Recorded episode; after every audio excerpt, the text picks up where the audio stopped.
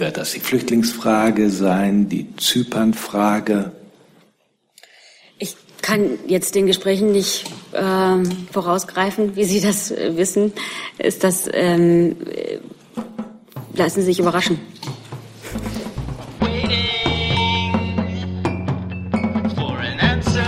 Morgen, liebe Kolleginnen und Kollegen. Herzlich willkommen in der Bundespressekonferenz. Ich begrüße herzlich die stellvertretende Regierungssprecherin Ulrike Demmer. Ich begrüße auch herzlich die Sprecherinnen und Sprecher der Ministerien. Und wir beginnen mit den Terminen der Kanzlerin. Genau. Liebe Hörer, hier sind Thilo und Tyler. Jung und Naiv gibt es ja nur durch eure Unterstützung. Hier gibt es keine Werbung, höchstens für uns selbst. Aber wie ihr uns unterstützen könnt oder sogar Produzenten werdet, erfahrt ihr in der Podcast-Beschreibung. Zum Beispiel per PayPal oder Überweisung. Und jetzt geht's weiter. Noch offen war ja in der vergangenen Woche das Programm der Kanzlerin anlässlich der Münchner Sicherheitskonferenz.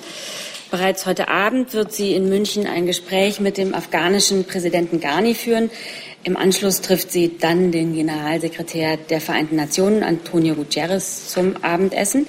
Am Samstagvormittag wird die Bundeskanzlerin dann zunächst um 8 Uhr mit dem türkischen Ministerpräsidenten Yildirim zum Frühstück zusammentreffen. Und um 9 Uhr hält die Kanzlerin eine Rede zur deutschen Außen- und Sicherheitspolitik.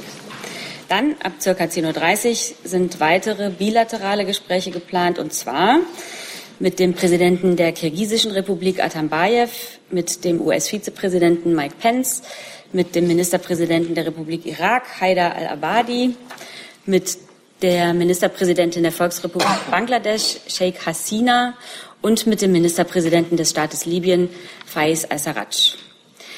Alles Weitere entnehmen Sie bitte dem Presseprogramm, das wir heute Nachmittag noch rausgeben werden. Am 20. und 21. Februar wird die Bundeskanzlerin Algerien besuchen. Nach Ankunft am frühen Montagabend in Algier wird sie zunächst Premierminister Selal mit militärischen Ehren empfangen. Dem schließt sich ein gemeinsames Gespräch an. Hier wird es voraussichtlich vor allem um die bilateralen Beziehungen, einschließlich der Wirtschaftsbeziehungen gehen und natürlich um Migrationspolitik sowie um die Sicherheitslage in der Region. Im Anschluss daran ist eine gemeinsame Pressekonferenz geplant. Am Abend findet dann eine, ein Empfang auf Einladung des algerischen Premierministers und ein Abendessen statt. Am Dienstag wird die Bundeskanzlerin mit Vertretern der Zivilgesellschaft zusammentreffen und eine Mädchenschule besuchen, an der Deutsch unterrichtet wird und gemeinsam mit dem Premierminister die sechste deutsch-algerische gemischte Wirtschaftskommission eröffnen. Anschließend ist auch noch ein Gespräch mit dem algerischen Präsidenten Bouteflika geplant. Am Mittwoch tagt wie üblich um 9.30 Uhr das Kabinett unter der Leitung der Bundeskanzlerin. Und dann gibt es am Mittwochnachmittag einen Termin, für den ich hier sehr werben möchte. Vom 14.30 Uhr bis 16 Uhr wird die Kanzlerin dann am dritten internationalen Deutschlandforum teilnehmen. Sie hat dazu für Dienstag und Mittwoch 120 nationale und internationale Experten ins Bundeskanzleramt eingeladen. Die Idee zum Internationalen Deutschlandforum stammt aus dem Zukunftsdialog der Bundeskanzlerin. Sie hat 2011 und 2012 mit Bürgern und Experten über die Frage, wie wollen wir in Zukunft leben, gesprochen. Und genau dieser Zukunftsdialog soll nächste Woche fortgesetzt werden. Diskutieren werden Experten aus nationalen Regierungen, internationalen Organisationen, Wirtschaft, Wissenschaft und Zivilgesellschaft über das Thema Gesundheit unter der Überschrift Was Menschen wichtig ist, globale Gesundheit und Innovation. Deutschland engagiert sich jetzt schon auf vielfältige Weise weltweit für die Verbesserung der Gesundheit der Menschen. Die Bundeskanzlerin setzt sich seit Jahren in der G7 und der G20 Gruppe für globale Gesundheit ein.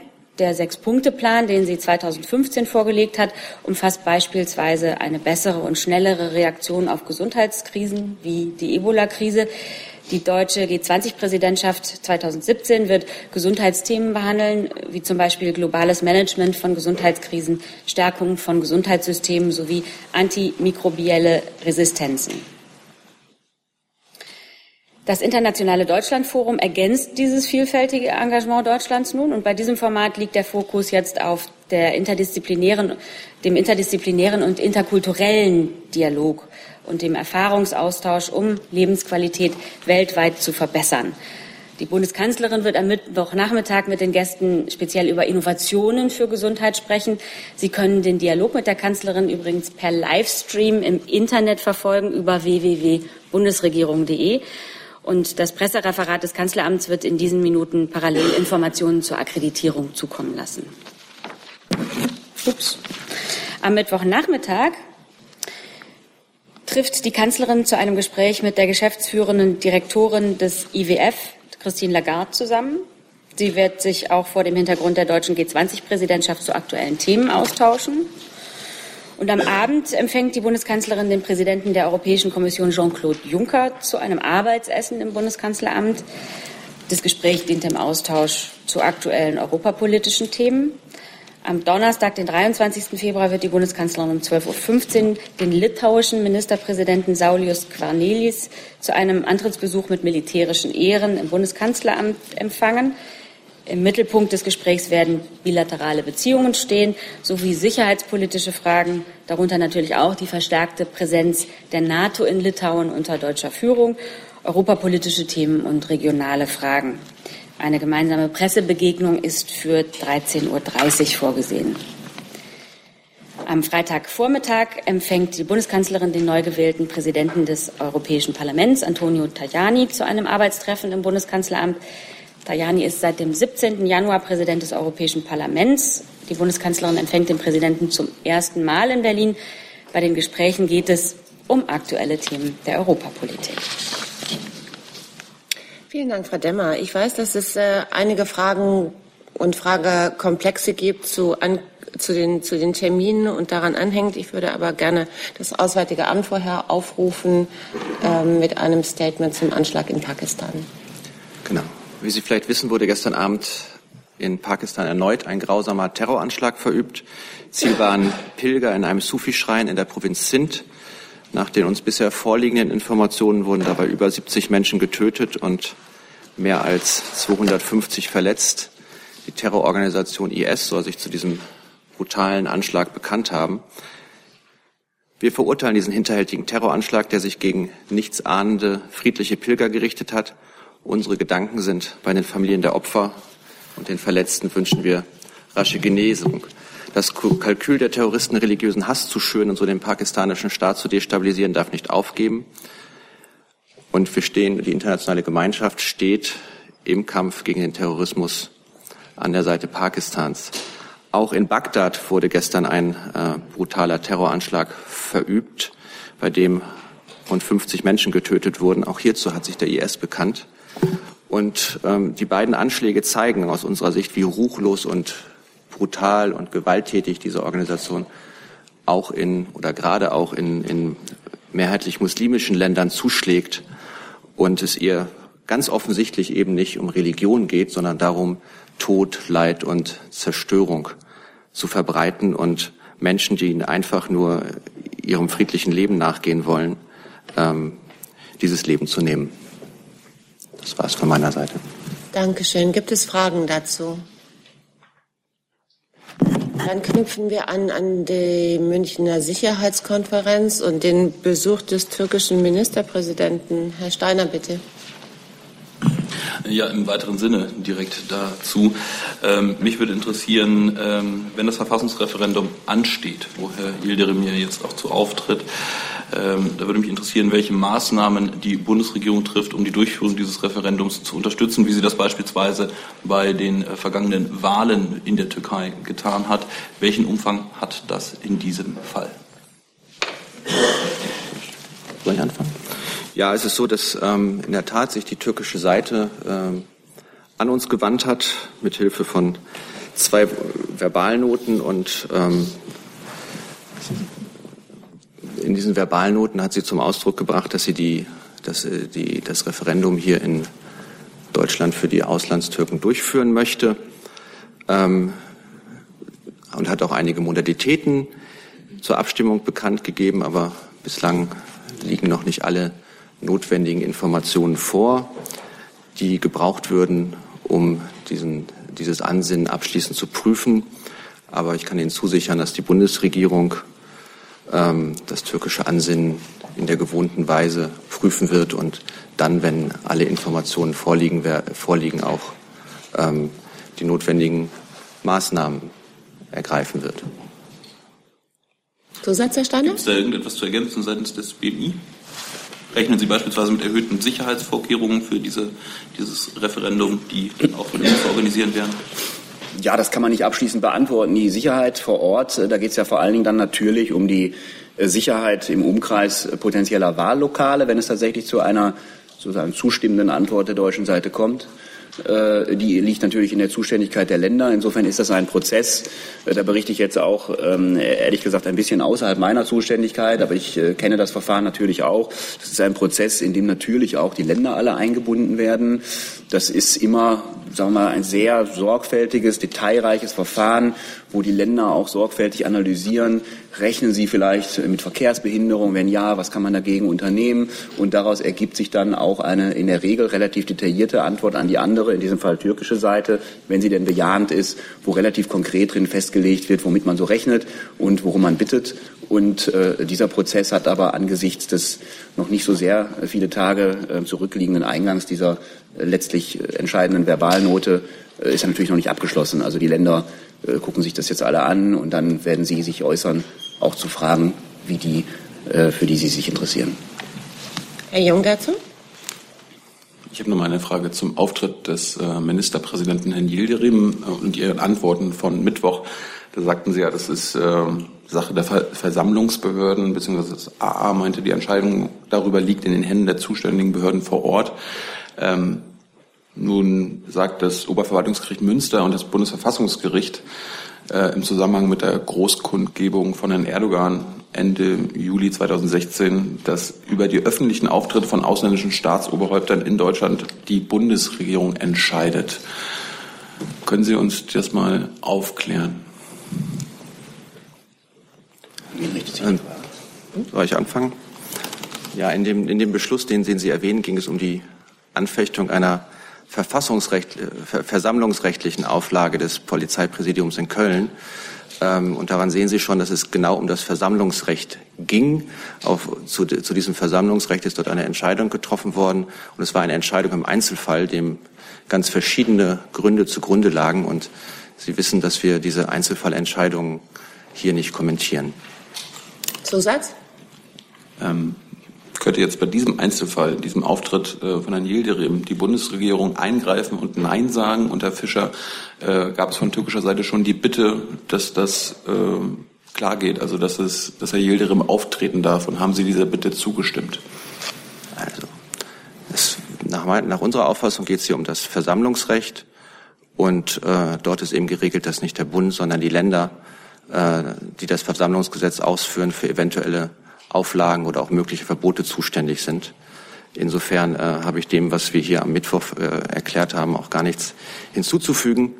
Was es gibt, ist, dass ähm, wir unterrichtet worden sind auf offiziellen diplomatischen Wege, dass der ähm, türkische Ministerpräsident Yildirim ähm, nach Deutschland reisen wird. Er wird an der Münchner Sicherheitskonferenz teilnehmen und er wird auch verschiedene andere Termine teilnehmen. Ähm, aber ähm, es wird nicht um eine Genehmigung gebeten, aber das ist auch äh, rechtlich nicht so vorgesehen. Herr Leifert? Herr Fischer, hat es äh, im Zusammenhang mit dem Auftritt von Herrn Yildirim in Oberhausen äh, Kontakte gegeben zwischen Ihnen, äh, dem Auswärtigen Amt, der Bundesregierung und türkischen äh, Behörden in Abstimmung, Absprache, Ablauf, Erwartungen oder anderen Inhalten? Wir stehen natürlich zu den verschiedensten Themen mit der, mit der türkischen Seite in Kontakt. Und ich sagte ja schon, dass, dass, dass wir zum Beispiel eine, auf offiziellen diplomatischen Kanälen eine Unterrichtung über den Besuch erhalten haben. Ähm, was aber ähm, die Durchführung konkreter Veranstaltungen angeht, so ist es, wie ich schon sagte, eine, eine Sache des Versammlungsrechts und ähm, dementsprechend liegt, liegt da die Entscheidungsbefugnis nicht bei uns. Nachfrage. Ähm, hatten Sie eine Veranlassung, bei türkischen Gesprächspartnern nachzufragen, wessen Inhalts der Auftritt von Herrn Yildirim sein wird? Naja, ich glaube, wir haben uns ja zu dem, zu dem Auftritt ähm, auch schon am Mittwoch geäußert. Und wir haben sehr klar gesagt, dass wir wünschen, dass wir fair und rücksichtsvoll miteinander umgehen. und dass natürlich in Deutschland mehr als drei Millionen Menschen mit türkischen Wurzeln leben. Viele von diesen Menschen nehmen weiterhin regen Anteil an den ja wirklich dramatischen politischen Entwicklungen in der Türkei. Das respektieren wir, aber wir wollen eben auch nicht, dass die innenpolitischen Auseinandersetzungen aus der Türkei zu uns nach Deutschland getragen werden. Und genauso wie ich das hier sage, ähm, sagen wir das natürlich auch unseren türkischen Partnern.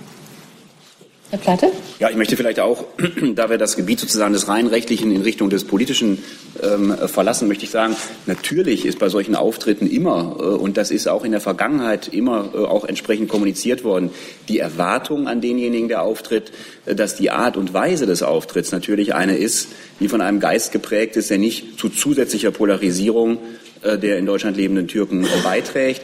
Das ist, glaube ich, aber auch ähm, angesichts der Tatsache, dass so ein Redner hier äh, zu Gast ist und äh, letztlich sozusagen äh, unsere Gastfreundschaft dafür, ähm, dafür benutzt wird, auch hier auftreten zu dürfen, ist das natürlich selbstverständlich, äh, dass wir erwarten, dass das in einem Geiste erfolgt, der nicht zu zusätzlicher Polarisierung beiträgt.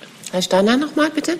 Ja, äh, Herr Fischer, ich wollte auch noch mal anknüpfen an das, was der Kollege Jung eben gefragt hatte. Denn äh, tatsächlich war das Oberverwaltungsgericht in Münster ja sehr eindeutig, auch in dem, äh, was es gesagt hat. Zum einen, dass es eben und dann im Anschluss auch dann das Bundesverfassungsgericht, ähm, in Kombination damit, äh, nämlich, dass es eben keinen grundrechtlich garantierten Anspruch für Mitglieder ausländischer Regierungen gibt, in Deutschland aufzutreten und dass das stets Teil der Außenpolitik der Bundesrepublik sei. Da würde ich dann doch gerne wissen, wie Sie darauf kommen, dass das eine rein versammlungsrechtliche Frage wäre?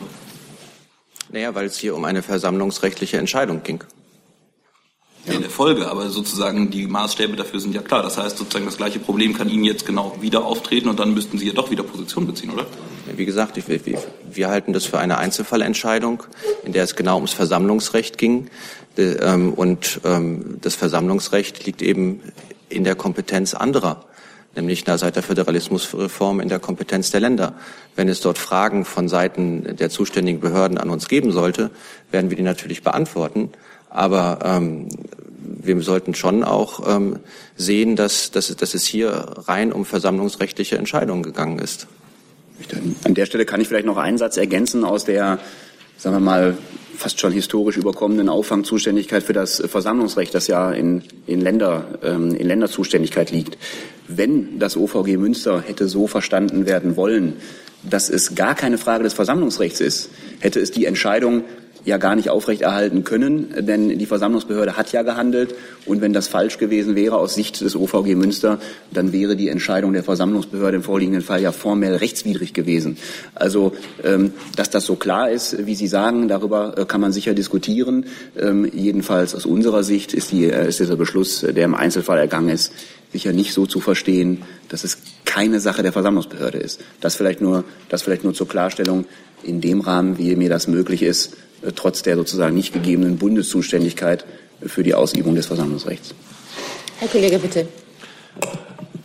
Frau Demmer, Sie haben angekündigt, die Bundeskanzlerin wird sich in München sowohl mit Herrn Guterres als auch mit Herrn Yildirim treffen. Äh, wissen Sie, was der, der, Inhalt dieser Gespräche, welche Themen das betreffen wird? Wird das die Flüchtlingsfrage sein, die Zypernfrage? Kann jetzt den Gesprächen nicht ähm, vorausgreifen, wie Sie das äh, wissen. Ist das, ähm, äh, lassen Sie sich überraschen. Wenn Sie meinen. Herr Jung, bitte. Herr Fischer, gegebenenfalls Herr Plate, jetzt allgemein gefragt, unabhängig von dem äh, Auftritt von Herrn Yildirim, hat die Bundesregierung überhaupt die Macht, Auftritte von ausländischen Regierungschefs in Deutschland in irgendeiner Weise zu untersagen oder zu verhindern? Oder müssen Sie das einfach immer den lokalen oder regionalen Versammlungsbehörden, wie Sie sagen, überlassen? Also hat die Bundesregierung überhaupt keine Macht? Das ist nicht hypothetische Frage, das ist eine sachliche Frage. Naja, ich meine, Sie haben ja, ähm, also hier geht es um eine, also wie gesagt, hier geht es um eine, eine Versammlung die unter das Versammlungsrecht fällt. Und ansonsten ist es ja durchaus so, dass es ähm, immer wieder auch ähm, Auftritte ausländischer Politikerinnen und Politiker in Deutschland gibt und ja längst nicht nur des türkischen Ministerpräsidenten, sondern auch zum Beispiel der türkischen Opposition, die hier in, die hier in Deutschland auftritt und Veranstaltungen durchführt. Oder ich erinnere mich an einen amerikanischen ähm, Präsidentschaftskandidaten, der hier in Berlin aufgetreten ist. Also von daher gibt es durchaus ähm, in den letzten Jahren eine, eine Praxis, dass es äh, immer wieder solche Art von Auftritte gibt.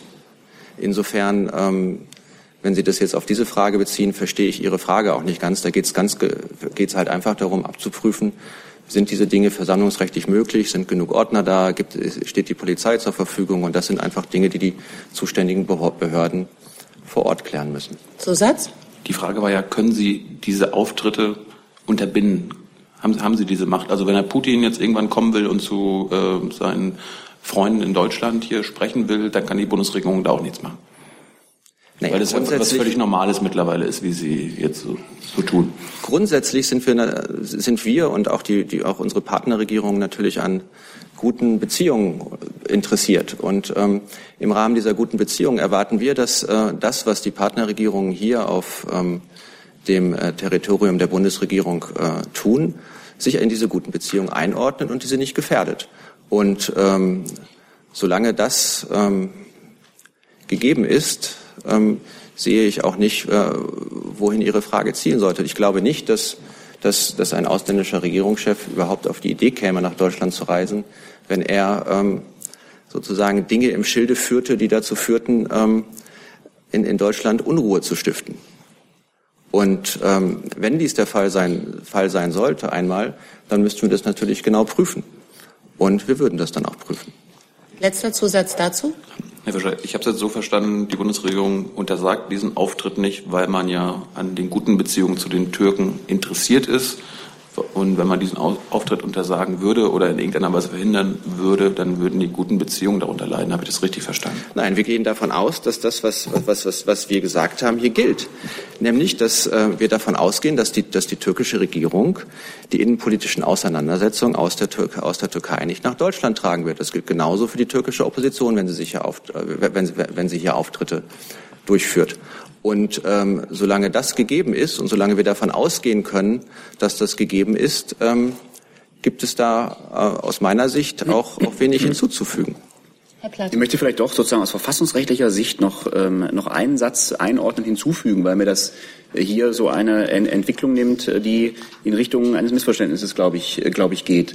Die Frage ist doch wohl, also wenn man einen Auftritt den jemand gerne vornehmen möchte. Jetzt mal abstrakt von diesem Fall ganz ab. Wenn man einen solchen Auftritt als staatliche Stelle verbieten möchte, dann ist das wohl, glaube ich, unzweifelhaft ein Eingriff in Grundrechte. So. Und da gilt ganz verfassungsrechtlich, ganz allgemein immer Folgendes. Ein Eingriff in Grundrechte ist möglich, wenn es eine Rechtsgrundlage gibt und wenn die Voraussetzungen dieser Rechtsgrundlage vorliegen. So und äh, das ist sozusagen die allgemeine Situation. Und äh, im konkreten Fall kann ich das jedenfalls nach dem aktuellen äh, vorliegenden Sachstand jedenfalls nicht erkennen. Aber die Frage lässt sich natürlich nicht abstrakt für, für alle äh, denkbaren Konstellationen, äh, von deren Eintreten wir jetzt noch gar nichts wissen können, lässt sie sich natürlich nicht als abstrakte Rechtsfrage beantworten, ob mal eine solche Lage gegeben sein könnte, wo das vielleicht äh, denkbarerweise die Voraussetzungen vorliegen. Dann eine Frage können wir ehrlich gesagt nicht beantworten, ist, glaube ich, auch nicht die Aufgabe der Bundesregierung, solche allgemeinen äh, Rechtsauskünfte ab vom konkreten Fall zu erteilen. Nichtsdestotrotz hat Herr Steiner noch eine Frage und damit schließen wir diesen Komplex ja, ab. Ich, ich habe eigentlich auch keine Lust, OVG-Urteile zu zitieren, aber an der Stelle kommen wir ja genau dahin. Ähm, OVG Münster. Daran abschließend ist für die Bestimmung der, insoweit in dem in Rede stehenden Kontext eingeschränkten, subjektiven Rechtsposition des Antragstellers ferner ausschlaggebend, dass die Möglichkeit ausländischer Staatsoberhäupter oder Regierungsmitglieder zur Abgabe politischer Stellungnahmen im Bundesgebiet nach der Regelungssystematik des Grundgesetzes nicht grundrechtlich fundiert ist. So, Jetzt haben Sie uns gerade vorgetragen, ist ja eine Einschränkung der Grundrechte an der Stelle, offensichtlich ja nicht an der Stelle. Kommen wir also nicht ganz zusammen. Daher auch die Hinleitung dazu, dass das eben deswegen ausschließlich in der außenpolitischen Verantwortung der Bundesrepublik zu suchen sei. Daher, Herr Fischer, noch einmal sozusagen, wie sind Sie da ins Spiel gekommen? Sind Sie da bislang ins Spiel gekommen? Ja. Ich glaube, wir haben uns zu unserer Rechtsauffassung hier, hier geäußert, ähm, dass es sich bei dieser Entscheidung um eine Einzelfallentscheidung gehandelt hat. Und ähm, das, was ich Ihnen ähm, da, da habe mitteilen können zu, der, zu unserer Rolle, habe ich Ihnen mitgeteilt. Es gab, es gab eine Unterrichtung durch die türkische Seite darüber, ähm, dass der türkische Ministerpräsident nach Deutschland kommt und hier verschiedene Termine äh, wahrnimmt. Und ähm, Diese Unterrichtung haben wir zur Kenntnis genommen. Was diese Veranstaltung angeht, habe ich Ihnen auch sehr klar gesagt, dass ähm, wir nicht wollen, dass ähm, innenpolitische Auseinandersetzungen aus der Türkei nach Deutschland getragen werden. Herr Jacques, bitte, dann geht es um Litauen. Es ist zwar nicht äh, mit dem Besuch des äh, Präsidenten verbunden, aber mit Litauen als solche eine Frage an das Verteidigungsministerium. Äh, und zwar zu den Vorwürfen, die Bundeswehrsoldaten hätten da ein Mädchen in Litauen vergewaltigt. Mich würde interessieren, wann und wie hat das Verteidigungsministerium von diesen Vorwürfen erfahren? Ja, ich stelle Ihnen vielleicht mal den Ablauf.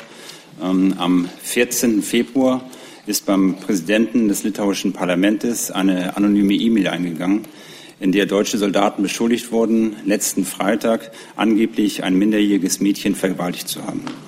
Ähm, daraufhin wurden natürlich neben den litauischen Behörden auch unverzüglich das deutsche Kontingent eingeschaltet und wir haben dort die Informationen bekommen. Ähm, es wurden unverzüglich dann Ermittlungs, äh, Ermittlungen eingeleitet durch die litauischen Polizeibehörden. Äh, dabei wurde festgestellt, dass es weder ein vermeintliches Opfer noch eventuelle Zeugen oder Täter festgestellt werden konnten. Äh, es hat inzwischen auch eine erste Überprüfung der E-Mail-Adresse stattgefunden. Diese ist nicht mehr existent. Ähm, inzwischen ist es so, dass die Polizei ähm, in Litauen jetzt forscht oder Ermittlungen ähm, durchführt wegen vermutlicher falscher Beschuldigung und Verbreitung von Fake News gegen Unbekannt. In, aus meiner Bewertung wurde eben unverzüglich reagiert, weil wir eine wirklich sehr gute, enge Zusammenarbeit mit den litauischen Behörden haben, ja, mit der litauischen Armee. Und insofern ist das so der Ablauf gewesen, wie der Tat gegangen war. Nachfrage. Zusatz? Ähm, es werden zitiert äh, zwar anonyme Quellen aus Brüssel, aus der NATO, äh, da könnten äh, Russen dahinter stecken. Äh, haben Sie eine Vermutung oder eine Idee, wer der Urheber von diesen E-Mails sein könnte? Ähm, zu den Verantwortlichen oder den Motiven kann ich Ihnen keine Aussage zu machen. Da haben wir auch gar keine Kenntnis zu. Ähm, wenn, dann müssten Sie sich vielleicht an die litauischen Ermittlungsbehörden wenden. Ähm, wir sind ja insofern nur mittelbar betroffen gewesen, dass wir das natürlich Anschuldigungen gegen unsere Soldaten waren, aber wir sind quasi nicht der gewesen, ähm, auf den jetzt diese ähm, diese E-Mail quasi gestoßen ist. Also insofern haben wir dazu gar keine Erkenntnisse. Herr Rödle? Hat sich erledigt. Dann Herr Steiner. Ja, mich würde grundsätzlich äh, interessieren, wie Sie denn mit solchen, ja, wenn es sich denn in der Form bewahrheiten wird, solchen ähm, Psy-Ops-Geschichten umgehen bei diesem doch, sagen wir mal, schwierigen Einsatz im Baltikum. Ja, ich glaube, wir sind da. Wir haben das einfach bewiesen, dass wir sehr gut damit umgegangen sind. Bereits im Vorwege haben wir uns natürlich auf solche Dinge auch vorbereitet. Das heißt, wir haben hier auch bereits mit unseren Partnern, also das heißt den anderen Partnernationen in Litauen, aber genauso auch natürlich mit der Gastgeber, mit dem Gastgeberland Litauen ähm, in verschiedenen Besprechungen auch darüber verständigt, wie solche Dinge ablaufen. Ähm, und ich gerade, ich finde gerade dieser konkrete Fall zeigt eben auch, das war der erste Fall, den wir jetzt hier hatten, ähm, wie eng dieser Draht war und dass ich mal innerhalb von relativ kurzer Zeit sofort ähm, alle Anschuldigungen dann dementsprechend auch ähm, aufgeklärt werden konnten. Und wir gehen natürlich damit auch offen um. Und das war ja auch ein Punkt, den man vielleicht ja auch in Litauen, auch in der Presse gesehen hat. Jetzt hier vielleicht in Deutschland nicht sichtbar, aber dass auch in der litauischen Presse gleich darauf ähm, durch offizielle ähm, Aussagen von der Regierung, von Polizeibehörden gleich daraufhin ähm, jegliches, ja, jegliche Verdachtsfälle ausgeschlossen wurden. Gibt es spezielle Umgangsregeln für die, Umgangsregeln für die dort eingesetzten Bundeswehrsoldaten, was zum Beispiel die Frage des Umgangs mit der, sagen wir mal, russischstämmigen Bevölkerung innerhalb des Baltikums angeht? Gibt es da irgendwelche speziellen Vorsichtsmaßnahmen oder eben halt Umgangsregeln oder haben Sie vielleicht auch russischsprachige Dolmetscher extra mitgenommen? Also ob wir jetzt Dolmetscher dabei haben, das kann ich jetzt nicht sagen, habe ich keine Erkenntnis zu, ist jetzt auch nicht unbedingt jetzt ein strategisch-ministerielles Thema. Ähm, was natürlich klar ist, aber das ist, würde ich jetzt nicht auf Litauen ähm, sagen, sondern das gilt letztendlich für alle Einsätze. Wir haben immer gewisse Regeln, wie sich Soldaten zu verhalten haben, Verhalten in der Öffentlichkeit. Ich meine, das gilt sogar auch in Deutschland, hat im Ausland natürlich eine ganz andere Dimension, klar. Ähm, aber da werden natürlich auch unsere Soldaten, wenn sie in so einen Einsatz gehen, darauf vorbereitet. Und ich würde sagen, das ist eigentlich eine, eine Routine im Rahmen der Einsatzvorbereitung. Herr Kollege, bitte. Christoph Schelt, Hessischer Rundfunk. Ähm, Sie haben ja schon gesagt, dass Sie über den Urheber nichts sagen können, aber teilen Sie denn die Einschätzung der litauischen Behörden, dass es sich um eine bewusste Kampagne handelt? Und ähm, Sie haben die Verhaltensregeln angesprochen. Gibt es denn da jetzt ähm, Veranlassung, irgendwas zu ändern? Ähm, sollen da vielleicht neue äh, Regeln für die Soldaten im Einsatz kommen? Könnt ihr über eine Ausgangssperre nachdenken oder was auch immer? Also ich wüsste jetzt nicht, warum jetzt aufgrund dieses Tatverhaltens jetzt irgendwas geändert werden sollte. Also der Ablauf ist sehr relativ klar gewesen.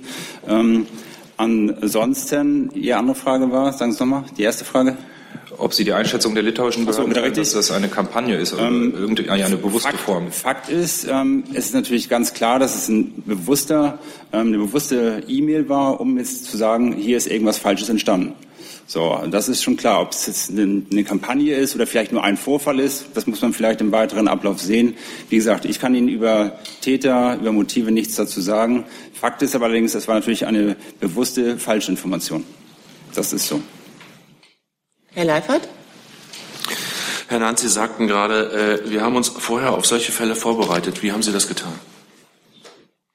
Ja, indem man natürlich ähm, Kommunikationswege ähm, schafft, indem man auch, sag ich mal, ganz konkret auch solche Fälle durchspricht und sagt, okay, wenn jetzt sowas eintritt, wie sprechen wir miteinander? Wie laufen die Kommunikationswege? Also wie ist zum Beispiel jetzt der Strang ja unmittelbar gewesen, dass wir ein Verbindungsglied haben zu den litauischen Streitkräften? Also insofern sind ganz entscheidend, glaube ich, immer die Wege, um einfach auch schneller reagieren zu können. Und natürlich ist es auch ein Thema ähm, im Rahmen auch jetzt Pressearbeit, was ja auch ganz normal läuft, ähm, sind das Dinge, die dann auch laufen. Ich sage mal, das operatives Geschäft, ähm, das gehört auch zu unserem täglichen, zum täglichen Arbeiten auch dazu.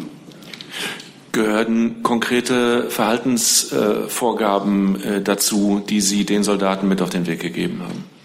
Selbstverständlich haben wir auch mit den Soldaten darüber gesprochen, aber nochmal, das hatte ich auch Herrn Steiner schon gesagt, auch in anderen Einsätzen ist es so, dass gerade dieses Wohlverhalten der Soldaten, das Auftreten natürlich immer ganz entscheidend ist. Ich meine, das ist unsere Marke für Deutschland letztendlich und ähm, das gilt nicht nur in Litauen, das gilt auch in anderen Einsätzen.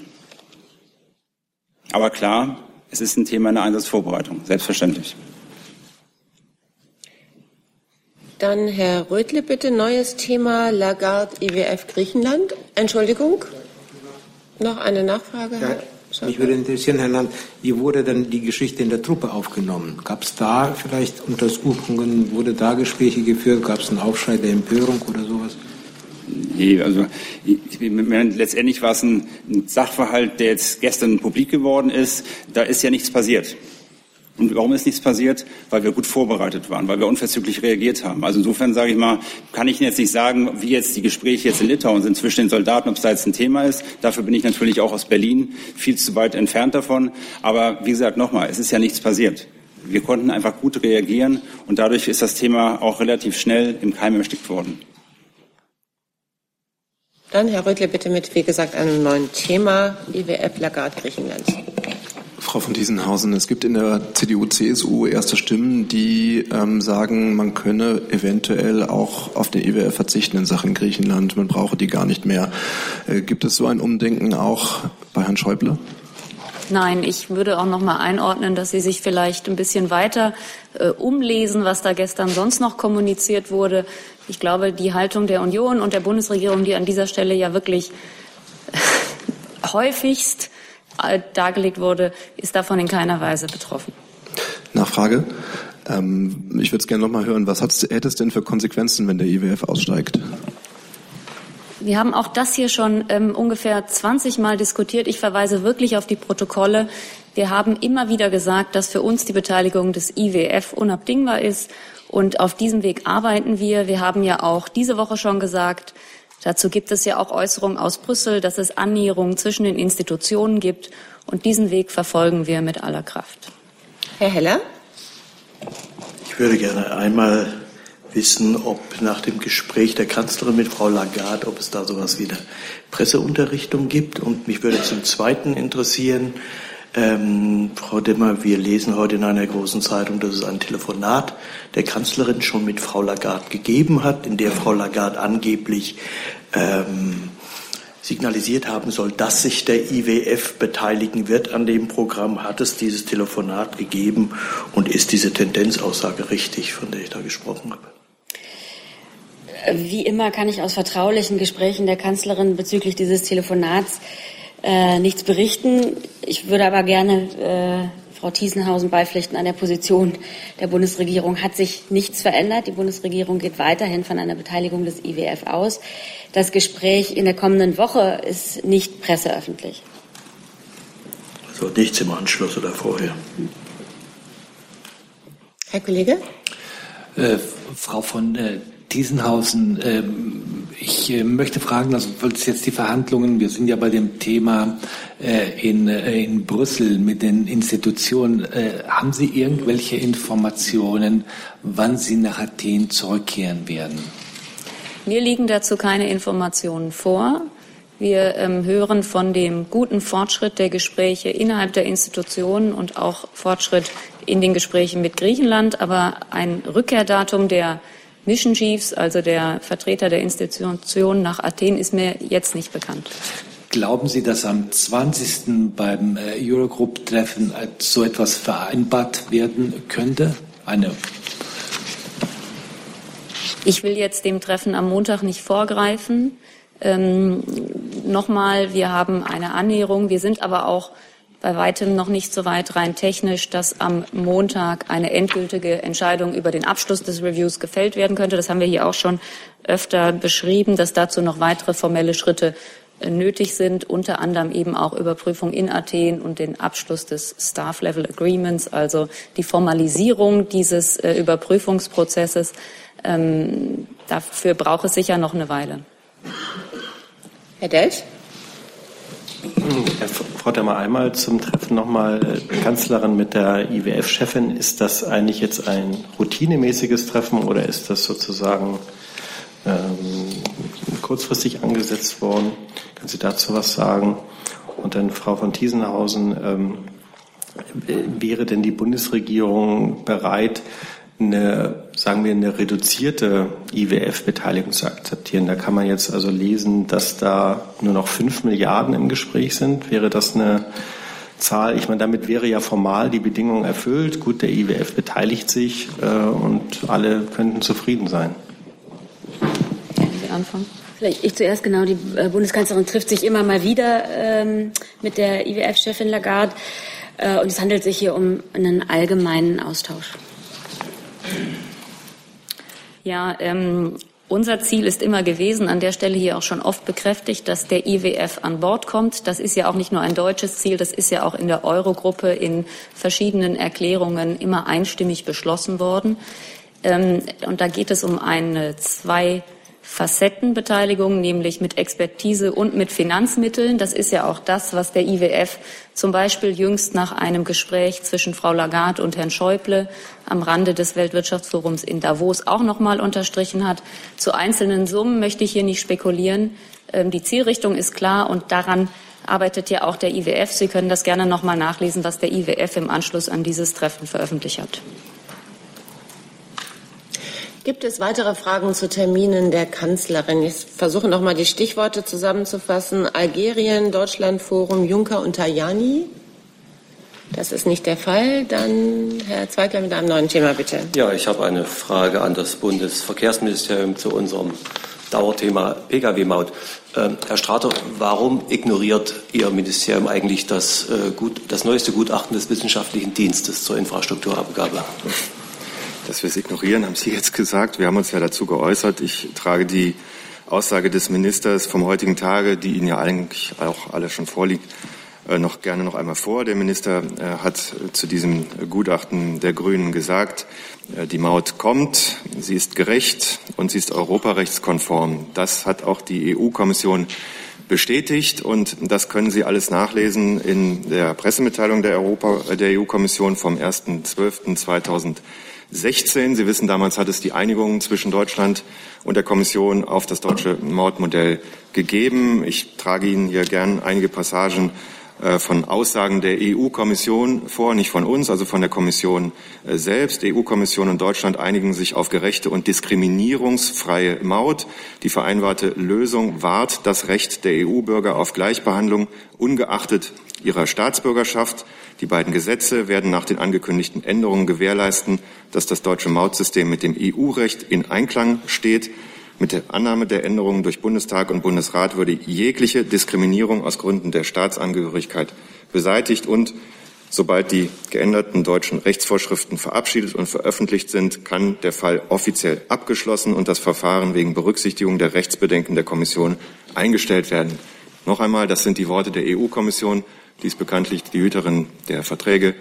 Und darauf möchte ich hier noch nochmal besonders hinweisen.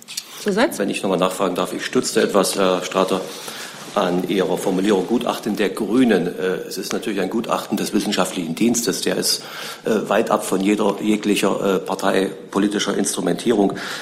Meine Frage ist, bereiten Sie sich denn eigentlich schon auf eine juristische, auf eine mögliche juristische Auseinandersetzung beispielsweise vom EuGH vor, wenn denn Österreich, Niederlande oder andere äh, europäische Staaten klagen sollten gegen die Infrastrukturabgabe? Nochmal, ich verweise auf die Aussage des Ministers. Er sagt, die Maut kommt, sie ist gerecht und sie ist europarechtskonform. Das hat die EU-Kommission bestätigt. Ich habe Ihnen die entsprechenden Passagen hier äh, vorgelesen und die sprechen, glaube ich, für sich. Herr Steiner dazu?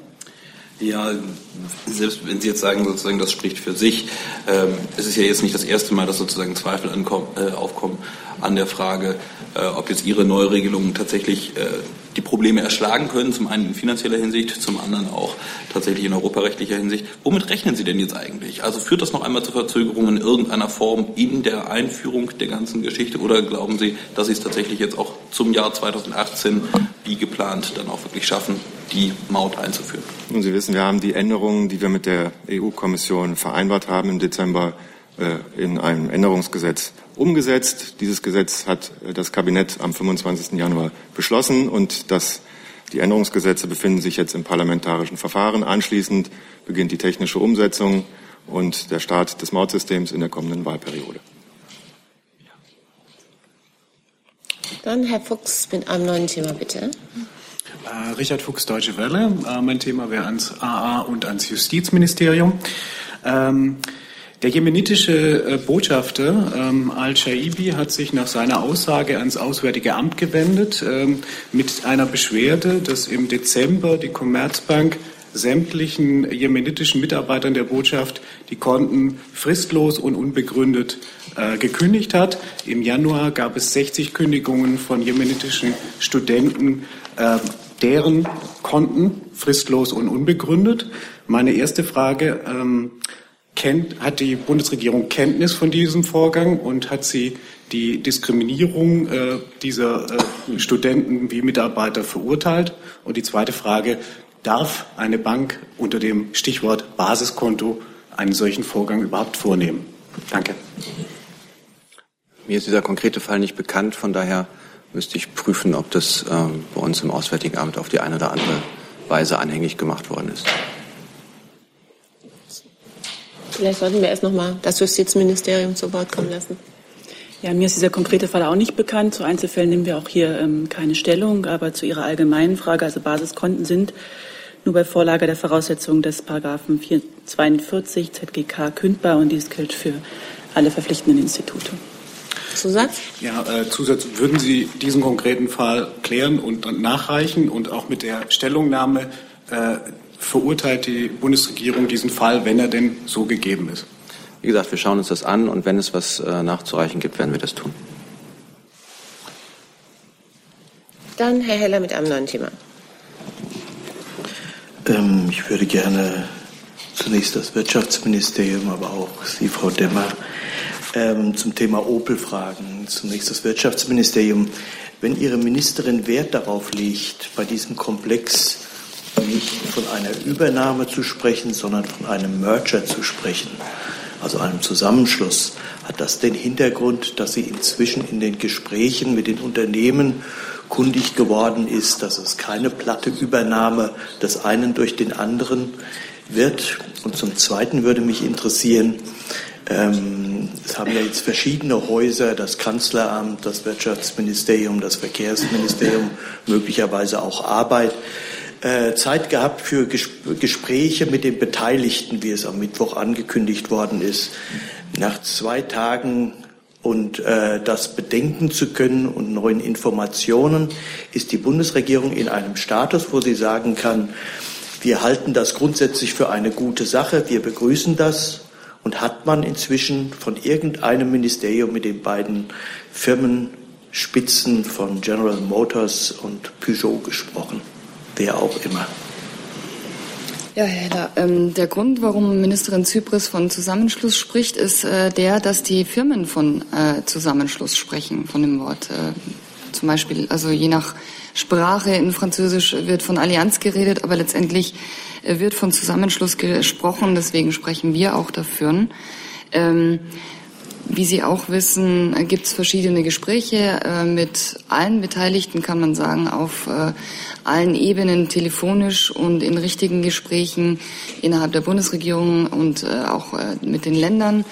Ähm, solche Verhandlungen sind ja nicht äh, tagesabhängig oder nicht schnell. So gesehen verstehe ich zwar, dass Sie äh, nach einem Tag Gespräche führen, gerne Ergebnisse haben wollen würden, aber solche Dinge sind längerfristige Prozesse, äh, Gesprächs- und Verhandlungsprozesse. Ähm, die äh, Verhandlungsprozesse innerhalb der Firmen äh, sind relativ weit fortgeschritten.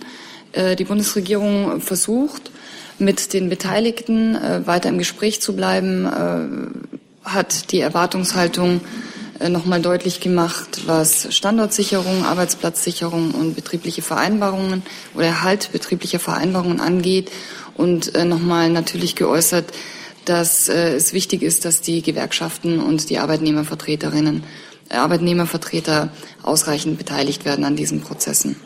So ist der Stand heute.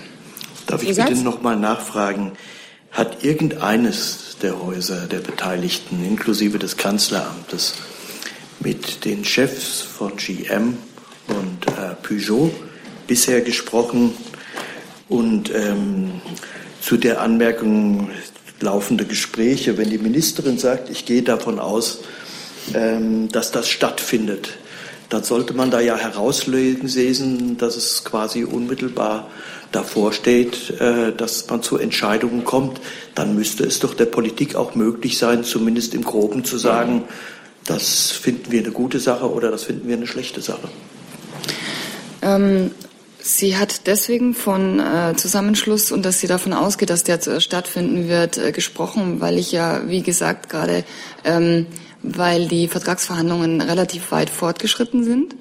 Ähm, es ist, glaube ich, nicht Aufgabe der Bundesregierung zu kommentieren, äh, wie weit die fortgeschritten sind und wie die sich genau ausgestalten, zumal es ja noch im Prozess befindlich ist, äh, Stand heute. Ähm, Ihre letzte Frage habe ich jetzt vergessen. Ähm, es ist immer noch die Frage, wer, ob irgendjemand mit den beiden Spitzen gesprochen hat, dem PSA-Chef und dem General Motor-Chef. Also ohne dass ich Einzelheiten äh, ausplaudern möchte, wer mit wem genau spricht, kann ich aber bestätigen, dass natürlich auch mit GM und PSA gesprochen wurde. Herr Dess? Frau Alemanni, können Sie noch mal gucken, vielleicht uns einen ganz kurzen Eindruck verleihen, dieses, diese Standortsicherheit und Arbeitsplatzerhalt, der ist ja der Bundesregierung sehr wichtig. Äh, können Sie mal sagen, ob da jetzt die Bundesregierung schon irgendwelche Signale in der Richtung gekriegt hat, ob diese Standortsicherheit möglicherweise gegeben ist oder äh, was ist bislang da Ihr Eindruck, wie sich das auswirken wird? Naja, zunächst geht es jetzt erstmal darum, in Ruhe die Gespräche zu führen und äh, nüchtern die Chancen und Herausforderungen für den Standort und die Standorte und die Beschäftigung auszuloten. Es hängt alles so ein bisschen davon ab, wie auch äh, die beiden Unternehmen jetzt weiter verhandeln mit den Gewerkschaften und den Arbeitnehmervertretern. Ähm, es ist, glaube ich, zu früh, da schon erste Bewertungen abzugeben. Gibt es noch eine Frage an das Auswärtige Amt wegen eines Nachfolgetermins? Genau, Herr Jung, dann machen wir das jetzt mal. Ich wollte zum Thema Atombomben und der äh, UN-Verhandlungsrunde, die im März stattfinden soll, reden. Da hat sich die Bundesregierung jetzt geäußert, dass sie an den Verhandlungen nicht teilnehmen werde. Ähm, Herr Fischer, in der BBK am 31. Oktober wurde die Sprecherin des Auswärtigen Amtes gefragt, ob Deutschland äh, diesen Verhandlungen, ob man daran teilnehmen wird oder diese boykottieren. Und Frau Schäbli sagte, natürlich werden wir keine Gespräche boykottieren. Das hat sich jetzt im Nachhinein als Unwahrheit, vielleicht sogar als Lüge herausgestellt, weil das tun Sie jetzt hiermit. Können Sie uns diesen Sinneswandel kurz erklären und dann auch noch erklären, Ihr Grund ist ja, dass Sie finden, dass so ein Vertrag wirkungslos bleiben könnte, sofern die Länder mit Atomwaffen daran äh, da nicht eingebunden werden. Nun sind Indien und China haben da gestern mitgemacht. Das sind Atomwaffenstaaten. Wie passt das alles überhaupt noch zusammen? Ja, Herr Jung, äh, vielen Dank erstmal für die Frage.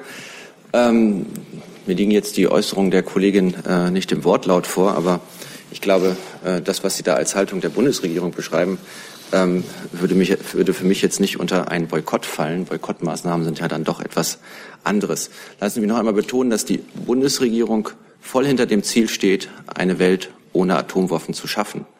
Deshalb setzen wir uns eben auch für konkrete Fortschritte bei der nuklearen Abrüstung ein und beteiligen uns mit viel Einsatz an, an Gesprächen und Verhandlungen zu diesem Thema. Aber bei all dem achten wir sehr darauf, dass der nukleare Nichtverbreitungsvertrag, der ja das sozusagen Fundament des nuklearen Non-Proliferations- und Abrüstungsregimes ist und insbesondere seine in, der, in, die, in, die, in diesem Umfang einzigartigen Kontroll- und Inspektionsregime nicht geschwächt, nicht geschwächt wird. Und wichtig ist uns auch, dass an allen Verhandlungen, die zu diesem Thema stattfinden, eben die Kernwaffenstaaten, allen voran die USA und Russland, die über 90 Prozent aller Atomwaffen sitzen, besitzen, auch teilnehmen. Weil denn ohne und das haben Sie ja schon angedeutet, ein aktives Mitwirken dieser Kernwaffenstaaten gehen solche Verhandlungen ins Leere. Und ähm, es wird dadurch dann auch keinerlei wirklicher Fortschritt in Richtung konkreter Abrüstung erzielt. Und ähm, das sind die, ähm, das ist die Messlatte, die wir anlegen und an der wir jegliche Initiative prüfen. Und ähm, das tun wir auch hier. Zusatz? Ihr Punkt ist ja ein, der Hauptpunkt war ja dieser Nichtverbreitungsvertrag, dass der irgendwie in irgendeiner Weise ähm, ja, beschädigt werden könnte. Ähm, aber indem man sich jetzt da enthält, beziehungsweise an diesen Verhandlungen gar nicht teilnimmt, ver, äh, verpasst man ja die Chance, dass so ein äh, Atomwaffenverbot mit dem NVV kompatibel werden würde. Naja, also ich meine, es ist ja schon so, dass, also ich will ja gar nicht unterstellen, dass, dass, dass es da ähm, oder sagen, ich glaube, dass, dass so ein Instrument das Risiko birgt, ähm, dass tatsächlich der nukleare Nichtverbreitungsvertrag geschwächt wird, weil sozusagen einfach auf diese Verifikationsmechanismen zu verzichten, und die sind ja in dem, in dem Verhandlungsprozess, der jetzt, der jetzt läuft, gar nicht vorgesehen, würde ja nur zu neuer Unsicherheit führen, weil das, was dort gefordert wird in, der, in, in, in diesem äh, Verhandlungsprozess, führt ja dazu, dass das dann gesagt würde, ähm, dass ähm, dass Atomwaffen auf der Stelle abzuschaffen wären.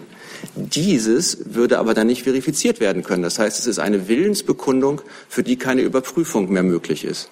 Und das eben bietet der Nichtverbreitungsvertrag. Und das heißt, wir hätten dann eine parallele Strecke, auf die sich jeder beziehen könnte und sagen könnte, na ja, also das, ich habe ja gesagt, ich habe ja keine mehr, aber überprüfen lassen möchte ich das nicht. Und das ist die Gefahr, die wir sehen. Und äh, vor diesem Hintergrund ähm, äh, müssen Sie auch unsere Entscheidung sehen. Herr Steiner mit einer letzten Frage dazu. Ja, Herr Fischer, ganz kurz einfach nur. Ähm, wenn Sie sagen, das ist der falsche Weg, der dort gegangen wird, welche Maßnahmen unternehmen Sie denn konkret gerade, um den aus Ihrer Sicht richtigen Weg denn zum Erfolg zu führen? Ja, da gibt es eine ganze Reihe von, von äh, konkreten Schritten, die wir unternehmen, hin, hin zu ähm, nuklearer Abrüstung. Wir setzen da zum Beispiel auf Transparenzmaßnahmen, auf Verifikation und Vertrauensbildung. Dies sozusagen alles auf Grundlage des Nichtverbreitungsvertrags. Und ähm, und wir betrachten es durchaus auch als Erfolg und auch Bestätigung unseres Ansatzes, dass die von uns gemeinsam mit Kanada und den Niederlanden eingebrachte Resolution zum Verbot, zum Verbot der Herstellung spaltbarer Materialien auf sehr breite Zustimmung in der Generalversammlung gestoßen ist.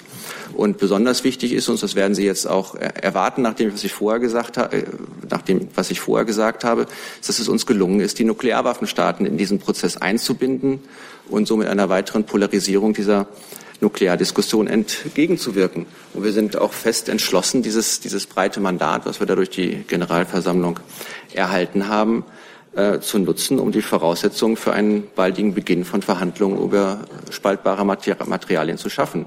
Und wir sind überzeugt, dass dieser Weg durchaus äh, vielversprechend ist. Wenn ich ganz kurz darf, nochmal zum Verständnis, wer ist aus Ihrer Sicht jetzt offiziell Nuklearwaffenstaat? Es gibt diejenigen, die, ähm, die sich offiziell dazu bekannt haben und ähm, die Mitglied des, Nuklear, des ähm, nuklearen Nichtverbreitungsvertrags sind. Das Thema werden wir sicherlich noch mal aufgreifen können. Für heute aus Termingründen herzlichen Dank. Herr Heller mit einem neuen Thema.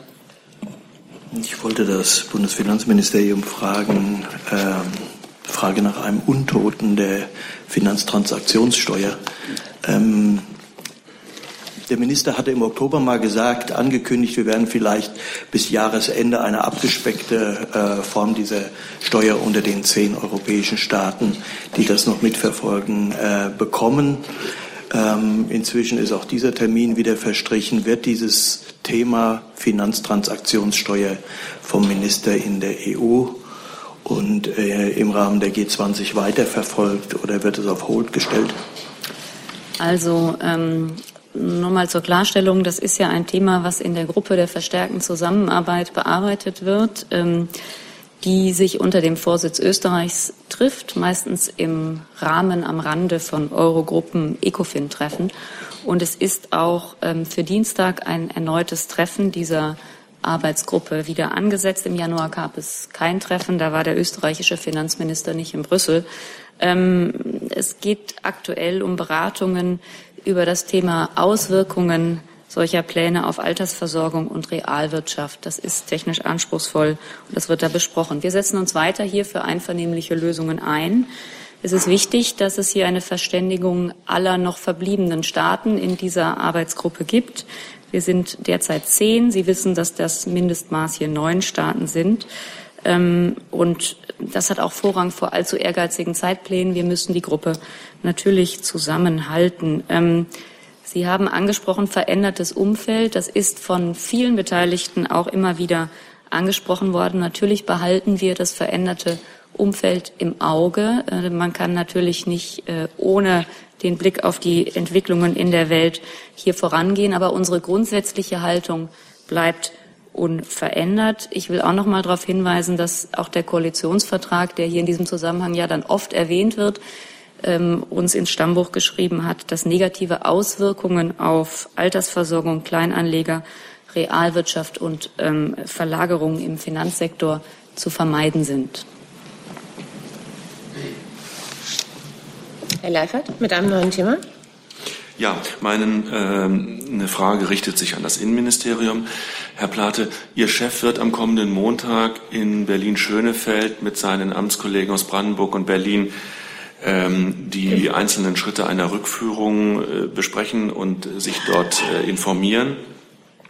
Würden Sie mir aus diesem Anlass noch mal erklären, was ein gemeinsames Zentrum zur Unterstützung der Rückkehr schneller machen kann oder besser machen kann gegenüber den äh, Rückführungen, die wir jetzt auch schon in Deutschland haben und sehen. Das ist ja einer der Beschlüsse, eines der Maßnahmenpakete, die äh, zwischen Bund und Ländern verabredet wurden. Ja, das kann ich gerne versuchen. Also das äh, gemeinsame Zentrum gibt es ja so noch nicht, sondern das ist beschlossen worden. War einer der 15 Punkte, die auch auf dem äh, oder Teil des Beschlusses der Ministerpräsidentenkonferenz gewesen sind. Da steht ja drin, äh, dass das äh, im Wesentlichen innerhalb von drei Monaten entstehen soll im Raum Berlin. Und äh, dort steht auch in dem Beschluss jedenfalls in groben Zügen drin, was es leisten soll und was es leisten kann. Es ist halt so, dass äh, beim Thema Rückführung es eine Zuständigkeitsverteilung gibt zwischen Bund und Ländern. Die ganz wesentlichen Punkte liegen, liegen nach geltendem Recht bei den Ländern. Etwas kleinere Möglichkeiten der Unterstützung, insbesondere amtshilfeartiger Unterstützung beim Bund. Das findet zum Teil auch schon statt, kann man aber mit so einem solchen Zentrum verbessern. Ein Punkt ist da zum Beispiel die Passersatzbeschaffung. Es ist so, dass nach aktuellem Stand jedes Land einzeln für die Personen, die zur Abschiebung anstehen, aber keine Papiere haben, auf die jeweilige Botschaft bzw. Konsulat zugehen gehen muss, um sozusagen Ersatzpapiere zu besorgen. Und äh, wenn das stärker als das bisher schon als Unterstützungsangebot in Potsdam in, äh, existiert, zentralisiert werden kann, dann versprechen wir uns äh, da durchaus erhebliche Fortschritte bei der Passersatzbeschaffung. Man kann sich vorstellen, äh, dass die Verhandlungen da leichter fallen, wenn immer eine zentrale Stelle mit der jeweiligen Botschaft zu tun hat, als wenn das äh, zum Beispiel so ist wie in einigen Ländern, dass sogar einzelne Landkreise sich einzeln noch nicht mal zentral pro Land, sondern einzelne Landkreise sich einzeln an eine Botschaft wenden, um für, für die Personen, die bei ihnen zur Abschiebung anstehen, Ersatzpapiere zu besorgen. Ein weiterer Punkt ist, zum Beispiel auch die Möglichkeit von Sammelabschiebungen, wenn man da eine zentrale Stelle hat, äh, die zum Beispiel mh, von den verschiedenen Ländern geeignete Personen zusammentragen kann und äh, dann äh, möglicherweise gleich, äh, gleich mehrere Personen gleichzeitig rückführen kann in einem Flugzeug, kann man sich, glaube ich, leicht vorstellen, dass das zum Beispiel auch eine erhebliche Steigerung der Effizienz und eine Erhöhung der Zahlen mit sich bringen kann. Das sind vielleicht die zwei ganz prominenten Aspekte, die ich hier hervorheben möchte. Wenn ich noch, wenn, ja, danke. Ähm, Sie, haben selber gesagt, erhebliche Verbesserungen und Steigerungen und äh, Effizienz, der Aufwand, der organisatorische Aufwand für den Aufbau eines solchen gemeinsamen Zentrums ist ja nicht unerheblich. Haben Sie dagegen gerechnet, wie viel Sie sozusagen an Effizienz und Steigerung bewirken, also in Zahlen? Äh, können Sie sagen, die Abschiebungen werden sich durch die Effizienz und durch die Steigerung um ein Drittel, um 50 Prozent oder so oder sogar um 100 Prozent erhöhen? Nein, also ich verstehe den Wunsch, äh, sozusagen einen solchen zahlenmäßigen Vergleich herzustellen, aber das ist, äh, das ist ehrlich gesagt seriös nicht möglich, da eine bestimmte Zahl zu prognostizieren. Es ist einfach das Geschäft der Abschiebung, wenn man es so nennen will, immer eines, wo man im Einzelfall natürlich sehr genau hinschauen muss. Die Abschiebehindernisse, die es bisher gibt, können ja ganz unterschiedlichster Art sein. Und inwieweit da jeweils eine sozusagen Beseitigung von solchen Hindernissen und wenn ja, in welcher äh, Zeit, in welchem zeitlichen Ablauf geschieht, das hängt von so vielen Faktoren ab, dass sich da eine genaue Zahl äh, in dem Sinne bis dann und dann sind es so und so viel mehr seriös nicht nennen lässt und deswegen würden wir uns an solchen Spekulationen auch nicht beteiligen.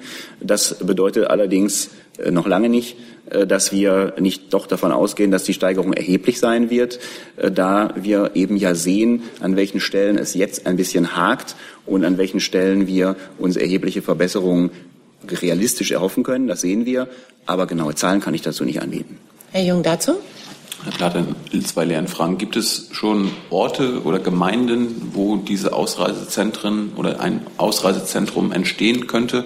Und könnten Sie die, ähm, ja, die freiheitliche Situation derjenigen, die da reinkommen sollen, uns erklären? Also ist, hat das dann einen gewissen Lagercharakter für diese Menschen? Dürfen die da nicht mehr raus? Ist das dann wie ein Art Gefängnis? Müssen die in einem Umkreis von ein paar Kilometern von diesem Ausreisezentrum sein?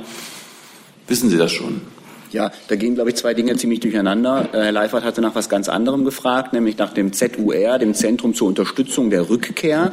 Das, äh, da werden überhaupt keine Ausreisepflichtigen sein, sondern das ist ein äh, Zentrum, äh, das sozusagen Bundes- und Landesbehörden zusammenbringen soll an einen Tisch.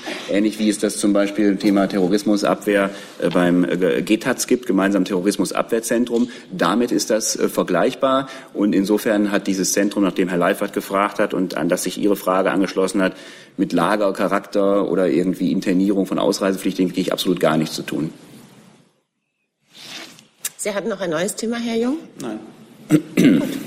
Dann liegen mir keine weiteren Fragen vor. Ich sage Dankeschön. Ah, doch. Liebe Hörer, hier sind Thilo und Tyler. Jung und Naiv gibt es ja nur durch eure Unterstützung. Hier gibt es keine Werbung, höchstens für uns selbst. Aber wie ihr uns unterstützen könnt oder sogar Produzenten werdet, erfahrt ihr in der Podcast-Beschreibung. Zum Beispiel per PayPal oder Überweisung. Und jetzt geht's weiter. Ans Justizministerium noch, Daniel Bauer, Hessischer Rundfunk. Ähm, nach den Durchsuchungen und den Anschuldigungen gegen DITIB-Imame äh, Spionage betrieben zu haben, hat sich Ihr Minister ja auch geäußert und hat gefordert, dass sich DITIB ähm, glaub, glaubhaft von Ankara oder von Erdogan lösen müsste, um noch ein verlässlicher Partner zu sein.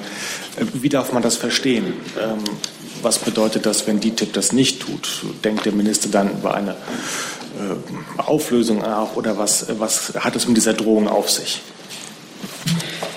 Ja, ich würde das hier nicht als Drohung bezeichnen. Ähm, die Zitate sind in der Tat am 15. Februar versandt worden und ich denke, die stehen, so wie sie am 15. Februar versandt worden sind und gesagt worden sind, für sich. Okay. Dann sage ich trotzdem Dankeschön an dieser Stelle und wünsche allseits ein schönes Wochenende.